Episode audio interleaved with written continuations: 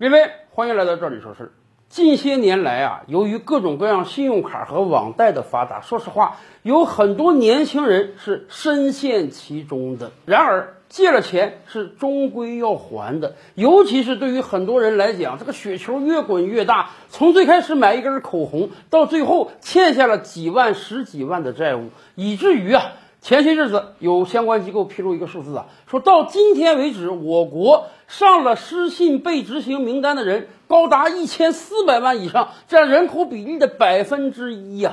什么叫失信被执行人名单呢？这俗称老赖名单，就是说你欠了别人的钱还不起了。经过法院判决的未来很长一段时间之内，在你没有还钱之前，你都限制高消费，甚至你不能贷款买车买房，你跟这个信用社会绝缘了。对于个人来讲，尤其对于刚刚步入到社会的大学生来讲，就是因为一开始没有抵御得了这个物欲横流的社会啊，借了钱买东西，结果让自己的人生未来都灰暗了。这确实是一个很大的惩罚。说实话，这个问题要是不解决好的话，未来都可能成为很大的社会问题。今年以来啊，深圳通过了个人破产条例。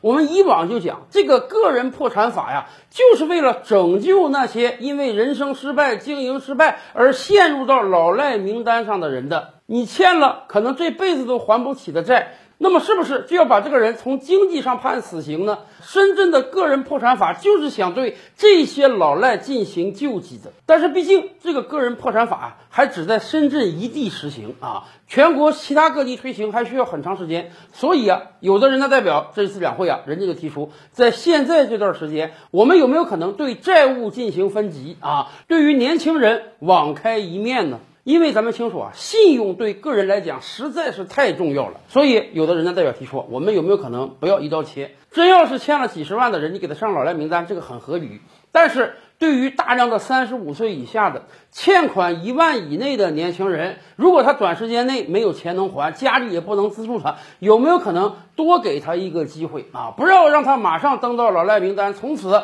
既不能高消费，也不能进行贷款了。对这些人慎用惩戒手段，给他们一个机会，让他们能够赶快挣钱，把这笔债还上，而且把个人的信用污点抹掉，让他们有一个重生的机会。那么，您觉得对于这些年轻人，我们能不能够把这个债务也分级，慎用惩戒手段呢？